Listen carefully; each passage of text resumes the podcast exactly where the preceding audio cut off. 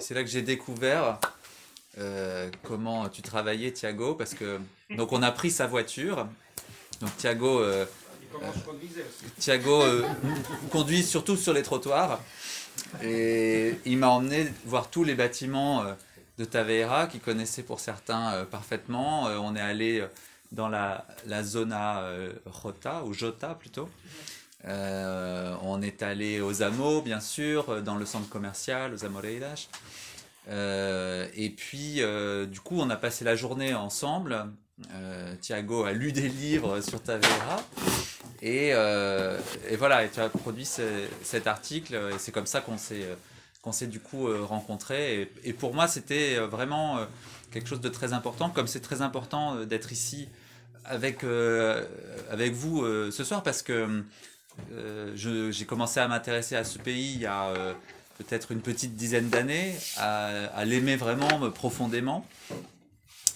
Et, du coup, d'avoir été invité ici euh, aujourd'hui avec vous et d'une certaine manière d'être euh, accueilli par vous, euh, c'est quelque chose qui est pour moi extrêmement, euh, extrêmement important et qui me fait vraiment, euh, vraiment très plaisir.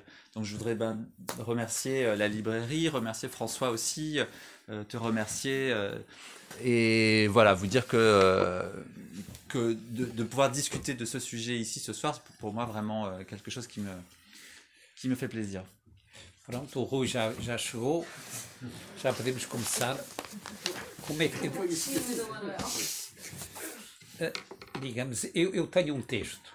O que vamos eu, eu, eu tenho que ler o texto em português e depois vamos tentar, aqueles que não percebam, depois vamos tentar. Está bem? Vamos tentar depois traduzir. É para isso que a gente entende. Só, se calhar, mesmo o Mathieu pode entender. Lês, se lês devagar. Si, si faz devagar, sim. Então, devagar. Sim. Portanto, tentativa, tentativa de autópsia de um maldito, entre aspas, de um maldito português. Tá? Si. Jusque-là, oui. Pronto. Je peux, la- je peux faire la traduction, comme ça je, on verra si, euh, si j'ai bien compris. Há, há uma tradição recente francesa de os romancistas pegarem em casos mediáticos ou grandes figuras mediáticas caídas em desgraça e fazerem com elas romances. Foi o caso há poucos anos com, com romancistas que pegaram no caso do Dominique Strauss-Kahn e, e, e nos seus casos sexuais e também ultimamente com a, a escritora que, eh, que andou com o Gabriel Matzneff e que bre- brevemente será o, eh, digamos, vai haver um, um, um processo. E as suas conquistas de jovens adolescentes. Em Portugal, os romancistas têm pouca inclinação para a realidade nacional. Talvez porque tenham medo ou não sejam capazes de julgar pela escrita os outros e, portanto, preferem ignorar. Tá bom? Si. É por isso que o livro de Mathieu Garrigou Lagrange é importante em Portugal, porque vai ao encontro e se alimenta de uma figura cultural portuguesa que, depois de subir aos pináculos da fama, caiu em desgraça devido aos seus comportamentos sexuais desviantes. Le Brutaliste é o nome desse livro e fala do arquiteto que concebeu as Torres das Amoreiras. O nome do arquiteto nunca é nomeado no livro. O autor trata-o sempre por o brutalista, embora o seu pronome apareça três ou quatro vezes. Um livro divide-se em duas partes. Vamos começar pela primeira, que é a principal, mas não iremos à segunda, porque, a meu ver, não acrescenta nada à primeira. Vamos então à trama do livro. Um escritor francês, aqui está ele, que foi outrora estudante de arquitetura e que durante uma viagem de estudo a Lisboa, durante a sua juventude, descobriu fascinado a capital, nesse tempo em que era estudante, e, e a maneira calorosa dos portugueses. Volta a Lisboa para comprar um apartamento da Graça mais tarde. Da janela desse apartamento, ele é confrontado todos os dias com as famosas torres que se perfilam ao longe e um dia resolve fazer um livro. Vai, pois, encontrar-se com o arquiteto que as concebeu, que as desenhou, ao seu escritório para lhe colocar várias questões. Mas antes investigou os casos de sodomia que o arquiteto, a que o, a que o arquiteto esteve ligado e que fizeram notícia em todo o Portugal. No primeiro contacto, o narrador descobre o homem de 80 e tal anos, cansado e muito medicado, com pouco trabalho e vivendo num local modesto, e tem, e tem sobre as torres que ele construiu um autêntico discurso de invisibilidade. Nem sequer as vê quando passa perto. Na sua investigação sobre o escândalo sexual a que esteve ligado o brutalista, o narrador descobre que em 1989 várias cassetes de vídeo foram enviadas à revista Semana Ilustrada, onde se via o arquiteto a ter relações sexuais com diferentes jovens pela via anal. Os filmes foram feitos pelo arquiteto no seu próprio escritório das Amoreiras. Essas cassetes foram copiadas e correram por todo o Portugal, e uma revista espanhola chegou a publicar várias fotos. Isto levou o arquiteto a recorrer à justiça contra a revista espanhola e também contra a revista portuguesa que fez chantagem com as fotos que queria publicar. E também contra o casal que vendeu em vídeo, que vendeu um vídeo em que a mulher tinha sido sodomizada. O tribunal deu-lhe razão e condenou o casal e o diretor da revista e, e, o, e, o, e o diretor da revista e o casal e todos os três partiram para o estrangeiro para não pagar as indemnizações. As entrevistas com o brutalista continuam, o escritor continua a ter entrevistas com, com o brutalista e, a certa altura, o narrador, escritor, pergunta pergunta-se a si próprio se não vai desistir do livro. Fala ao seu companheiro Josua e este diz que não há ciência no que ele está a fazer. O escritor responde que fantasmar constitui um meio de aprisionar as pulsões e que isso é o princípio da literatura. Vai, pois, escrever um livro, está decidido. E fará um retrato subjetivo do brutalista. Noutra, noutra entrevista tiveram os dois, o brutalista conta-lhe a sua vida, a sua infância. Nasceu em Alcântara, um bairro popular cheio de operários. É, ele era um pequeno rei no seu bairro. A sua mãe era criada em casa de burgueses. Ele adorava a sua mãe. E o seu pai era trabalhador na Carris, reparava autocarros e elétricos. Um local do seu pai trabalhara nas Amoreiras e ele também. É curioso que as três torres das Amoreiras mais tarde foram aí plantadas e edificadas no local desse depósito. Aos 14 anos, o brutalista trabalha já na empresa em que opera o seu pai, repara aí os autocarros. Nesse ano de 1952, ele vai à sua primeira prostituta e possui já o cartão, o, o cartão do Partido Comunista Português. Trabalha rápido e à noite vai para o cinema monumental ter com, a, com os amigos e relacionar-se com outras pessoas. Aí conhece artistas e boêmios e até o patrão do Monumental e até que lhe apresenta a sua mulher Laura Alves. Está agora inserido na primeira jet set portuguesa. Começa então a frequentar o curso de arquitetura na Escola de Belas Artes de Lisboa e é aí que o célebre arquiteto Conceição Silva o vem buscar para o ajudar a trabalhar com ele. Passados dois anos, o brutalista é já o associado da agência. Nove meses depois, curiosamente, depois do 25 de Abril, Conceição Silva, o arquiteto inventivo, homem sólido e patronal, sofre um atentado ao sair de casa.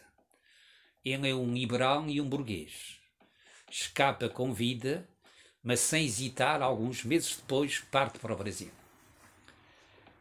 Depois da partida deste para o Brasil, o brutalista instala-se como único patrão e começa a trabalhar com antigos clientes de Conceição Silva. Mas os tempos pós-revolucionários não são os tempos do brutalista. Não são os tempos do brutalista.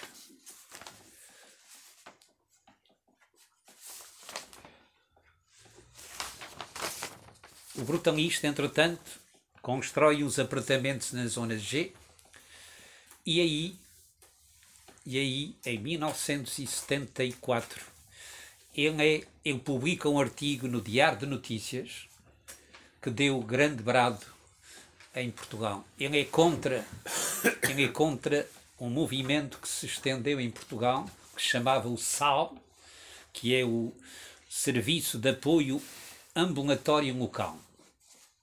Portanto, depois do 25 de Abril, houve os, muitas construções se fizeram em bairros com os habitantes que, e que foram buscar algum, ajudados por arquitetos também espontâneos e que se ofereceram. Entre eles, o Souto Moura, o Cisa Vieira.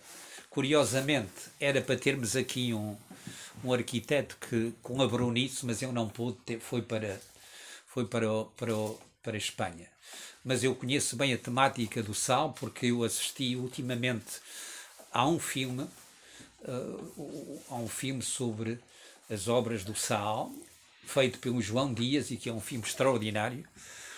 Mostra tudo isso e até a certa altura há o, há o, o digamos, o artigo do Taveira contra esta contra uh, esta política de, de digamos de dos, dos de, de, de construção de, de habitações de, de, pessoas que não têm dinheiro e portanto uh, é um filme que eu vos recomendo. Ele vai sair brevemente em DVD uh, disse-me o João Dias que é o, que é o uh, que é o, o, o, realizador do filme. Portanto em 1974 o, o, o Taveira publica no Diário de Notícias portanto esse famoso esse famoso uh, artigo, aliás, que o Mathieu fala aqui, na, digamos, no seu livro. E, portanto, é, uh, chegam, portanto, de, eu, digamos, o, neste, neste período de, de pós-revolucionário até aos anos 80, ele faz uns pescados e tal. Portanto, chega aos anos 80 e são os anos em que o brutalista explode. A movida portuguesa, a jet set, as altas esferas da sociedade portuguesa são agora frequentadas pelo brutalista. Ele agora é o coproprietário de três famosas discotecas de Lisboa. Está no auge. É então que encontra José Gonçalves, um homem influente e com muito dinheiro, e os seus amigos lobistas. O brutalista convence-os a construir um novo centro da cidade, com um centro comercial, escritórios e apartamentos para viver. Dois anos depois, está já a funcionar o novo centro comercial do país. Uh, o novo centro comercial do país.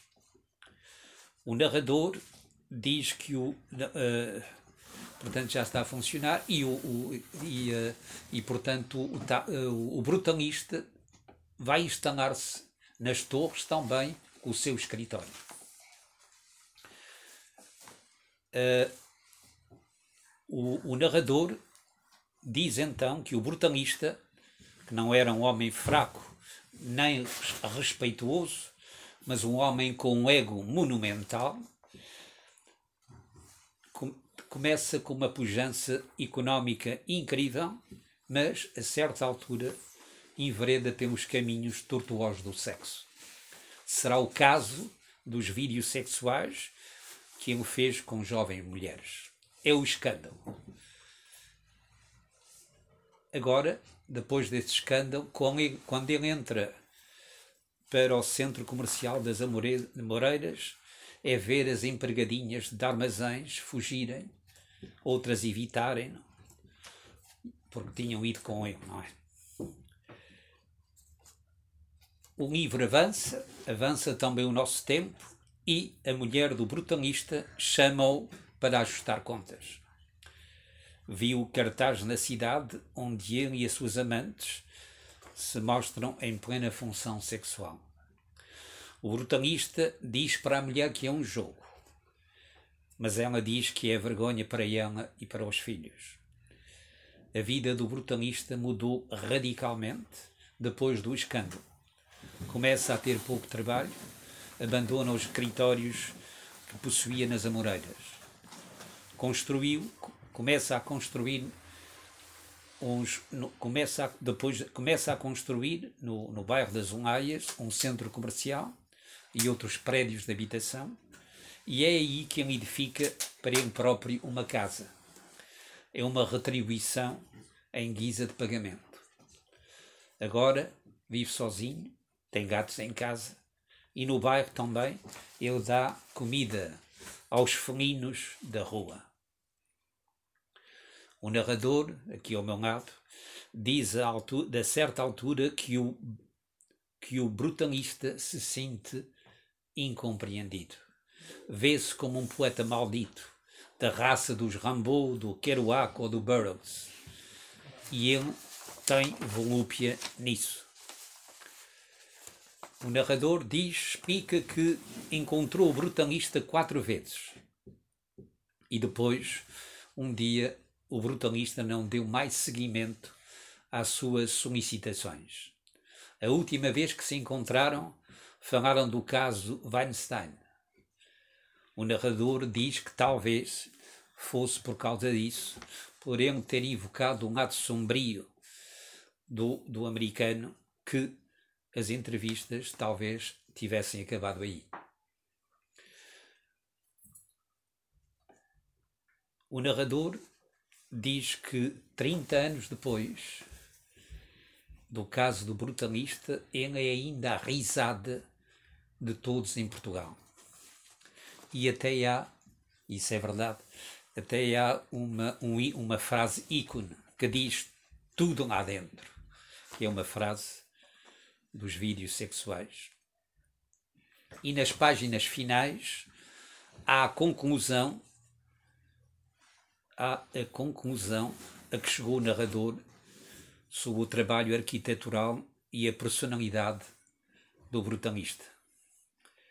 E diz o, diz o, o narrador, escritor deste livro. O intelectual português, em geral, considera o brutalista uma injúria feita às mulheres e ao bom gosto, assim como uma genuflexão diante dos poderes do dinheiro, das ligações sociais e do poder. No meio, quanto ao meio arquitetural, arquitetos e críticos a gente diz que ele tinha uma, uma voracidade tremenda e que queria ser reconhecido pelos pares e pelo público. Uma coisa impossível. A elite cultural nunca gostou dele. Cisa Vieira e Souto Moura eclipsaram-no. O brutalista sofre com isso, amargurado. O narrador entrevista Luís Batista, já estamos quase no final do livro. O narrador entrevista Luís Batista, um crítico de arquitetura, que diz o seguinte: O projeto das Amoreiras foi revolucionário em Portugal porque era a época dos centros comerciais e havia poucos em Portugal. E representava a modernidade para as classes populares. O narrador conclui o seguinte: a sua arquitetura fala dele. Toda a sua ambiciosa e dominadora encontra-se encapsulada na forma brilhante e impressionante das Amoreiras. E ainda, diz o narrador, paternalista, paternalista porque nas Amoreiras há dois cavaleiros que protegem a sua dama. Portanto, há três, há três torres, dois cavaleiros protegem a dama. E mundialista porque elas são a importação das formas pós-modernas americanas. O, o, narrador explica ainda que estamos perante uma arquitetura hedonista com uma estética kitsch. E, finalmente, um livro termina-se com a conclusão. A conclusão é esta. É uma conclusão uma conclusão que eu vos. que eu, é, é a frase de um livro, é uma conclusão ambígua e, portanto, a, a personalidade do brutalista, portanto, o narrador compara a, compara a personalidade do brutalista, e agora entre aspas, a um monstro sobre-humano e humano, medonho e grande, que não que não podemos compreender completamente, que nos ultrapassa e que, no entanto, e em outras circunstâncias, nós nos poderíamos ter tornado. Nós nos poderíamos ter tornado. Fim de citação. Esta citação é uma citação de um livro do Michel Tournier, eh, que é sobre um livro do que ele escreveu um livro sobre o, o rei, eh, o roi des Olmes, o rei do, do Sargassos, não é? Não é? Rei dos Sargassos. Exatamente. E, portanto, esta é a citação do Michel Tournier. Eu concluo, perante esta, perante esta afirmação, eu concluo que o narrador quer dizer que é compreensivo com o brutalista é compreensível. Alors. É compreensível. Agora, sobre os aspectos literários. Estamos perante um romance muito importante em Portugal e que é necessário traduzir porque pela sua, pela sua qualidade literária, temos que o traduzir pela sua qualidade literária e porque trata um assunto que nunca nenhum escritor português teve a coragem de abordar. Gostei muito da maneira como Mathieu conduziu o romance, sobrepondo a sua vida à vida do brutalista. Assim temos duas narrativas à medida que avançamos no livro. A do próprio narrador, portanto, ele trata, ele, um, e a do brutalista. Há bocadinho esqueci-me de dizer uma coisa, exatamente isso. À medida que ele conta a história do brutalista, ele conta a vida, a sua vida desde que saiu de La Rochelle um liceu, eh, eh, digamos, eh, e toda a vida até a vida adulta. Isso é extremamente interessante. Eis um romance culto, inteligente e clarividente, clairvoyant, muito bem escrito, audaz e sincero. O autor, no próprio livro, confessa aqui a sua preferência pelos rapazes e que depois de traduzido terá um lugar importante na literatura, na literatura feita em Portugal nos últimos 20 anos. Eu acho que é isso. Ai. Só queria dizer uma coisa. O, o autor, o escritor, tem toda. Uh, um escritor. Não há limites para um escritor. Não há limites temos que lutar pela liberdade total da criação littéraire. Ben merci, euh, merci beaucoup pour ce, cet exposé qui me touche beaucoup, bien, bien entendu, et, notamment la conclusion. alors, est-ce que, est-ce que, est-ce que je suis compréhensif vis-à-vis du brutaliste Tu sembles dire que oui. Oui. je suis compréhensif dans la mesure où je cherche à le comprendre. Oui. Mais en aucun cas euh, à l'excuser. En réalité, euh, ce qui m'a intéressé depuis euh, le début de ce projet, c'était d'essayer de trouver la cohérence de quelqu'un, la cohérence la plus profonde. Et cette chose que chacun a en soi, qui fait notre cohérence profonde, qui est souvent de l'ordre de l'émotion, parce que je pense que la cohérence des gens, c'est une cohérence émotive, c'est pas une cohérence euh, intellectuelle. On n'est pas cohérent intellectuellement, on est cohérent par les émotions profondes qu'on ressent.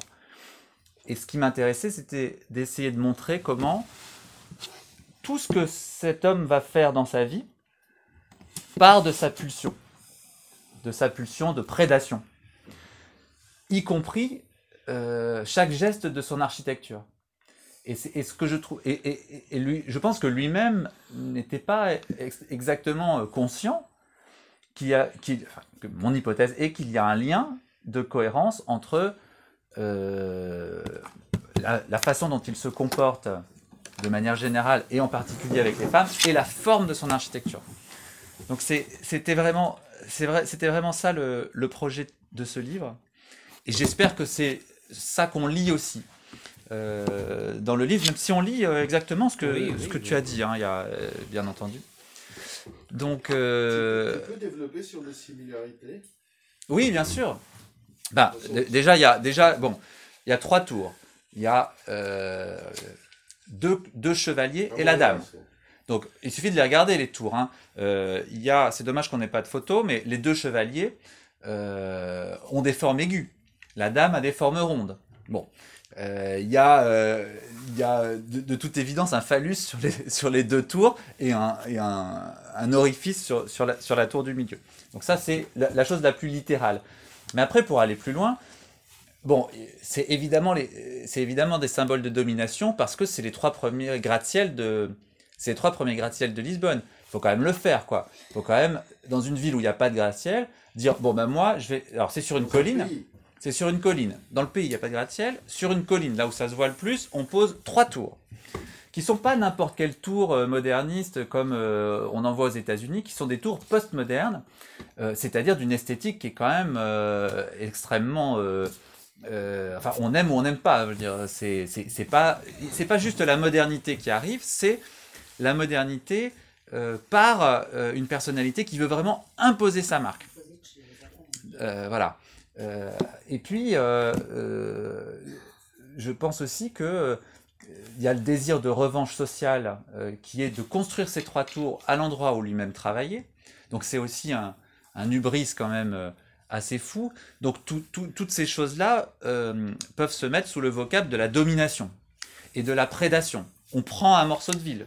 C'est la, manière dont, les choses ont été faites et, et dont euh, finalement, il a, il a activé tous les réseaux de, de, de, de, la ville. C'est quelque chose dont vous avez parlé, ça par exemple le fait qu'il s'installe là, à cet endroit-là, est-ce que, parce que son père avait travaillé là, etc. C'était quelque chose d'assez clair. Alors, en fait, le, donc Tavera, c'est difficile de parler avec lui. En fait, il déroule. Il déroule son discours. C'est, si vous l'interrompez, euh, si vous lui dites ah oui, mais ça, mais ça, mais ça, euh, ça il répond pas, ça l'intéresse pas. Donc moi, je l'ai laissé parler j'ai enregistré. Et, en fait, je, je, relançais, d'ailleurs, c'est un peu comme on fait à la radio, je, je relançais et je le faisais parler. Et c'est un peu dans les interstices de ce qu'il dit qu'on arrive à, enfin, il me semble, à valider, euh, à valider un peu, à valider un peu cette idée. Mais, mais c'est pas quelqu'un qui intellectualise. Euh, il est très intelligent, hein, c'est pas ça que je dis. Hein, mais c'est pas quelqu'un qui est réflexif vis-à-vis de qui, de qui il est, de ce qu'il a fait, de. Euh, de l'importance donc euh, de, de l'importance qu'il a eu pour la pour la ville de, de Lisbonne c'est une importance euh, qu'on peut trouver euh, enfin voilà qui est, qui est, problématique évidemment mais enfin quand même c'est c'est quand même quelqu'un qui dans les années 80 a eu une importance pour cette ville. Et, bon, donc euh, voilà, toutes ces choses, euh, toutes ces choses vont ensemble. Et, et ce qui me passionnait, c'était euh, de, de, lier l'architecture avec la possibilité de prouver la personnalité de quelqu'un. Enfin, de prouver. C'est-à-dire, à partir du moment où le scandale était public, je pouvais dire, oui, quand on construit ce genre de choses, on le construit parce que on ressent telle ou telle émotion. Et ça, bah, c'est tout le monde le sait, euh, c'est dans la presse. Bon, c'est très caricatural la façon dont là je, dont là je fais le lien. J'espère que dans le livre, ça n'est pas si caricatural. Et, euh, et voilà, et donc la l'ambition la, l'ambition du livre, c'était ça. Je m'arrête là pour l'instant. Euh, exactement, disons, c'est que tu, tu, tu, dis une chose, mais tu es disons, euh, euh, c'est un personnage en même temps euh, répulsif et en même temps tu as une fascination pour lui aussi. Oui, je crois que c'est plus une fascination pour lui en tant qu'un être humain qui construit des choses immenses. C'est-à-dire, je, je, suis fasciné par le fait que les, les, les petits êtres humains que nous sommes, euh, ne cessons de construire des œuvres incroyables. Donc c'est pour ça qu'il y a un chapitre qui est aussi sur euh, la construction des autoroutes euh, qui vont à Cascais par Duarte Pacheco. Et d'ailleurs, c'est amusant que les Amoreras soient construites avenue Duarte Pacheco. Parce qu'il y a un lien aussi. Je, enfin, alors, Duarte Pacheco, je connais mal son histoire, mais enfin, je, peux voir quand même que c'est quelqu'un qui a qui avait euh, une dimension, enfin une envie de construire, de bâtir. que c'était un architecte, euh, disons, euh, disons, le plus en vue de, des années 40, sans hasard, disons, c'était sans hasard. Il, il, il, passait la vie à aller dans, en Provence, édifier des marchés, etc. C'est type, un type toujours un mouvement. Exactement. Toujours un mouvement. Il y a eu un, un jour, il y a eu un accident. Voilà. Et je, je, je, trouve ça extrêmement symbolique que cette personne qui était l'incarnation de la modernité au Portugal, euh, qui construisait partout, du béton partout, des autoroutes partout, euh, meurt d'un accident de voiture parce que euh, il est mort de, de la modernité. C'est presque ça. Et, et donc moi, c'est ce personnage. Alors, on, m'a beaucoup demandé pendant la, euh, en France quand le livre est sorti, pourquoi être fasciné par ce par ce bonhomme, ce type horrible. Pourquoi être fasciné par lui? Et en, en effet, c'est pas tant par lui que je suis fasciné que par ce que l'humanité a en elle et, qu'on peut retrouver dans la façon dont, euh, par exemple, le réchauffement climatique euh, n'est pas adressé réellement. Il y a, y, a, y a, une espèce de volonté de, de puissance totale euh, qui est à la fois, à mon avis, donc sexuelle aussi, enfin, qui est, qui est de, la pulsion et qui se traduit dans ces choses énormes que qu'on construit et qu'on continue de construire partout.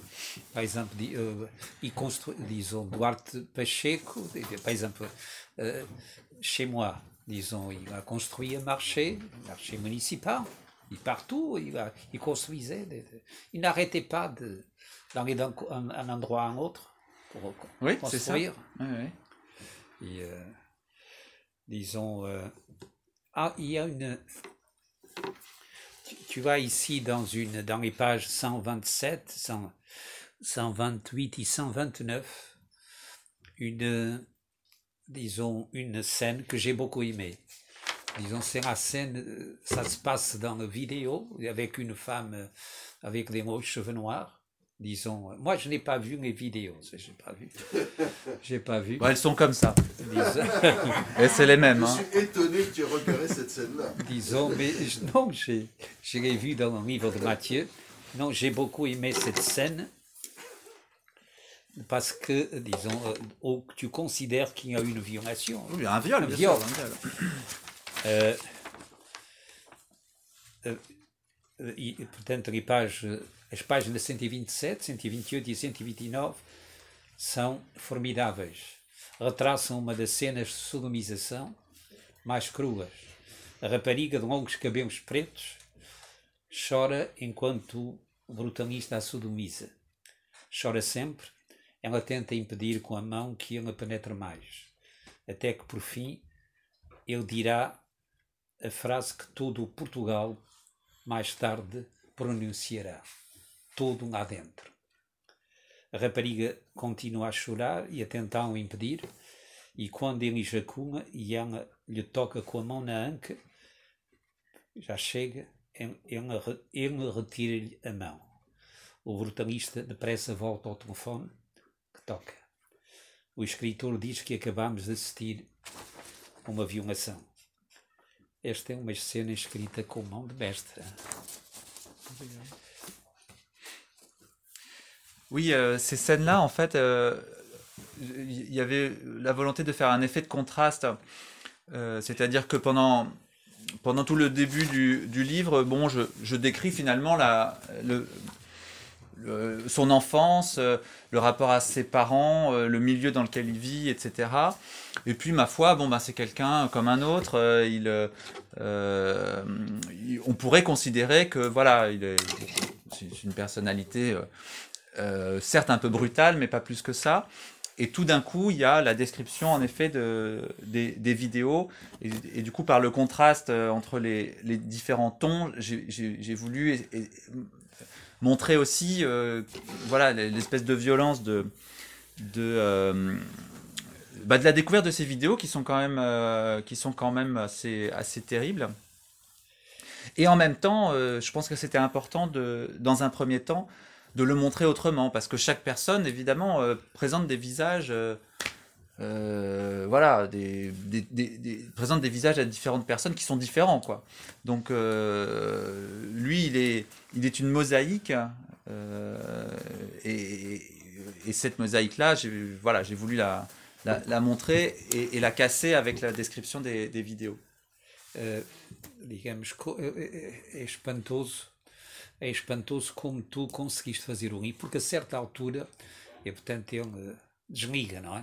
Ele desliga, desliga, não te quer mais ver, pá, e tu tiveste, digamos, a, a, força de acabar o livro, não é? Porque ele tinha muito mais coisas para te dizer, não é? Mas vê-se que, digamos, o megalómano, não é? Autista, e portanto, mas digamos, o, tu enviaste-lhe o livre, ele não te disse nada. Alors, je veux bien une, petite, une courte traduction pour être bien sûr de. Tu, tu... Ouais. À un moment, il a dit c'est débranché. Après euh, deux, trois, euh, tu, tu, as essayé de le relancer. Lui, il oui, a disparu oui. de la circulation. Oui. Bah, je pense que non mais pas. Je pense que en plus. Est-ce que tu lui as envoyé le livre Alors bon, moi je crois que euh, la, la, dernière fois qu'on s'est vu, euh, c'était euh, c'était assez, dé... enfin c'était assez dégoûtant parce que euh, en plus du reste, il a tenu des propos qui étaient des propos euh, antisémites. Donc en fait, il y avait un moment où moi-même j'en avais un peu, un peu ma claque. Donc du coup, euh, je, il se trouve que j'ai relancé encore une fois ou deux parce qu'il y avait des choses que, que, je voulais le faire parler de, de, certaines choses et notamment dans le livre il n'y a pas toute la partie qui apparemment est importante dans sa vie où il est parti au service militaire et euh, il, est, il est tombé, il s'est cassé la colonne vertébrale plus ou moins, enfin il s'est fait, euh, il s'est fait très mal. Et donc il a passé euh, neuf mois à l'hôpital et c'est là qu'il a découvert des cinéastes comme Antonioni, je crois Lozé aussi. Et, ça a été très important pour, euh, pour lui. Et j'avais quand même envie de comprendre ce, ce, ce, moment de sa vie. Et donc j'avais envie de le revoir pour, pour, pour, le faire parler de ça. Mais il m'a plus, il m'a plus rappelé. Et, au fond, je, je, crois que c'est aussi parce que lui-même a senti qu'il avait été beaucoup trop loin. C'est-à-dire qu'au début, il s'est dit, bon, je vais maîtriser le discours. Et donc je vais euh, montrer euh, mon meilleur jour à ce journaliste qui vient. Euh. Et, donc c'est une, une, opportunité pour moi, après tout, voilà. Et à un moment donné, comme finalement je, je, ne le contredisais jamais, j'étais comme ça, tout là. Donc il, disait des trucs quoi, qui étaient enregistrés. Et, et, et, à un moment donné, je crois qu'il s'est rendu compte qu'il avait vraiment euh, complètement dépassé les bornes. Et c'est en effet là-dessus que s'arrête un peu la première partie, quoi. Pour dire, euh, voilà, on a, en fait, on, a suffisamment d'éléments pour, euh, pour raconter ma, ma thèse. Enfin, c'est pas une thèse, mais j'avais suffisamment d'éléments pour dire euh, ce que j'avais envie de dire, puis bon, j'avais plus tellement, plus tellement envie. Et la deuxième chose, c'est oui, je lui ai envoyé le livre parce que de, depuis le début, euh, je lui ai dit ce que, quel était le projet. Après tout, ça n'a pas été facile de rentrer en contact avec lui. Il était extrêmement méfiant. Le premier jour, euh, il m'a pas dit un mot. Enfin, il m'a il m'a fait m'asseoir en face de sa, de sa table. Et puis il a commencé à lire pendant une demi-heure, quelque chose, un papier qu'il avait préparé. Je lui avais envoyé des questions par, euh, par Internet. Mais euh, voilà, il m'a demandé qu'est-ce que qu'est-ce que vous voulez en faire. Je lui ai expliqué un petit peu, euh, et il me semblait que c'était normal. je veux dire, le contrat était celui-là. Je veux dire, après tout, il m'avait il m'avait reçu, et, le, et le contrat était celui-là. Et, et donc je l'ai envoyé, mais il m'a pas il m'a pas répondu, mais il m'a envoyé bizarrement une carte de vœux à Noël, enfin au premier de mais, oui, mais je pense que c'est une carte de vœux automatique qu'il a, qu'il a fait partir à tous les, tous les gens de son, de son carnet d'adresse. Il y a quoi dessus euh, bonne année. bonne année. Pour Noël? Non, non, oui, c'est moi qui me trompe. Non, c'était pour l'année pour l'année euh, 2022. Não sei se me foi de, por ter escapado alguma coisa do, do francês. Continuo sem, sem um pouco confuso em relação a. Uh, tu disseste ao início que era que, que, no fundo o autor partia de, da realidade para depois escrever um romance, uma ficção, mas o que temos estado aqui a falar são de facto uh, são de facto sempre os factos como se, como se fosse uma obra jornalística, uma reportagem sobre o que se passou. Afinal, uh, tem, tem, onde é que entra a ficção, onde é que entra o romance e como é que... Je réponds ou... Uh, je crois un petit peu oui. le français, mais je ne Je vais, parce que. ou sinon, euh, quelqu'un va pouvoir traduire. Euh, euh, enfin bon, je suis sûr que quelqu'un pourra traduire. C'est. Euh, j'ai récolté le plus possible de, de, faits réels. Mhm. donc la, la base est, est, vraiment factuelle. Après, l'interprétation est la mienne, bien sûr, et il y a des scènes inventées. Par exemple, euh, euh, la scène où, en effet, euh, comme tu l'as raconté, le, brutaliste téléphone à sa femme pour lui expliquer.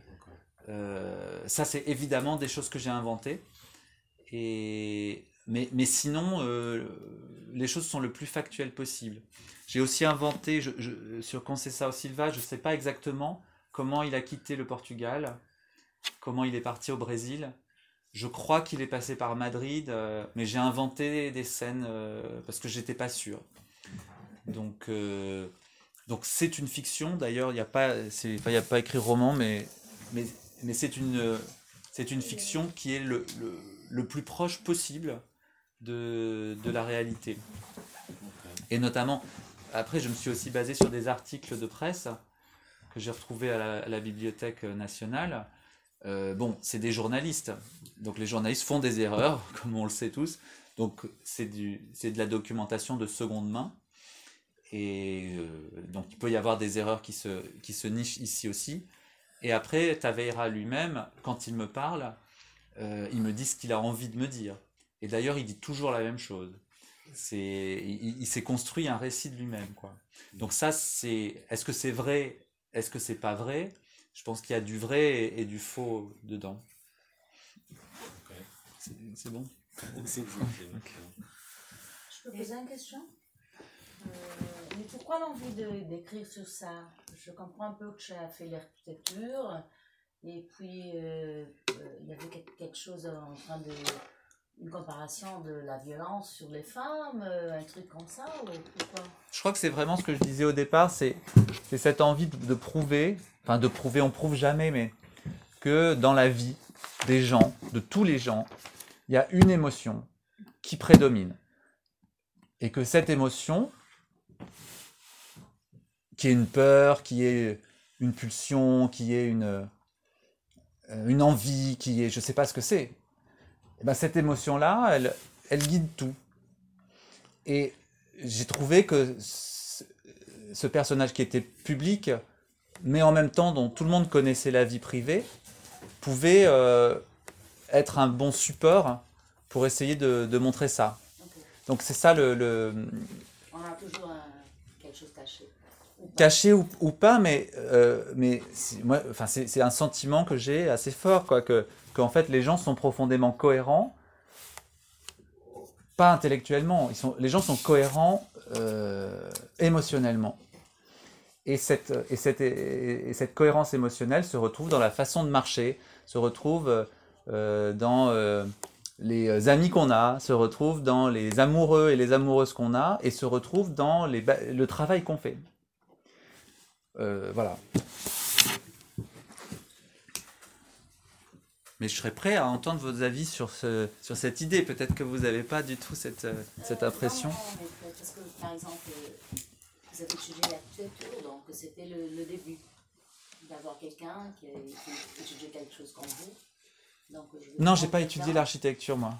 Ah non. Je mal compris J'aime beaucoup, mais euh, je suis journaliste de formation. Mais, euh, mais, mais, mais l'architecture, c'est parce que euh, je trouve que justement, les, euh, les personnalités s'incarnent dans les formes aussi. Et c'est quelque chose euh, qu'on- auquel on ne pense pas si souvent que ça, à vrai dire. Que quand, quand on fabrique une forme, quand on fabrique. Alors pour les sculptures, les sculpteurs, évidemment, on imagine ça. Mais quand on. Une forme qui est une forme de bâtiment. ben, il y a aussi la personnalité de l'architecte. Donc il y a aussi son histoire et il y a aussi son, ses émotions, je crois. Et, et là, ça se voit dans les Amoreras. François, toi, tu y vis, donc euh, tu dois ressentir très fort cette émotion tous les jours. Non, j'ai déconné. Non. Oui, oui, c'est un, un lieu incroyable. Surtout les gens qui y habitent d'ailleurs. Bah, ça va un peu ensemble. Hein, euh. Mais c'est un jeu de chance. C'est exactement ce que tu é um xadrez, não é um jogo de xadrez. L'échec. Ouais, c'est un chèque. Non, c'est ça, c'est ce qu'on a dit tout à l'heure. C'est les cavaliers et les deux reines. Oui, c'est ça. Non, c'est l'inverse. La Ouais, c'est les deux chevaliers et la, la Ouais, dame. ouais. La dame, ouais. ouais. Digamos, não, eh, Mas é, eu Tu- vou falar em português porque o francês vai ficar um pouco nudo. Pode falar em português daqui? Não, vou falar no português brasileiro. É, eu não li o livro, mas assim, é, tem uma coisa de violência ou não, porque eu acho que a mulher tem ali um momento que ela se permite, também é uma coisa, coisa questionável, mas você não vai a fundo nisso no livro.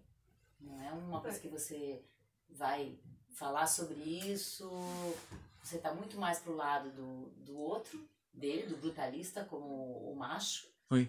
e não entra nesse, nesse mundo feminista, né? Donc la, la question, pour, pour être bien sûr, c'est euh, pourquoi est-ce que je ne je n'ai pas le female gaze en fait dans, dans, dans ce livre?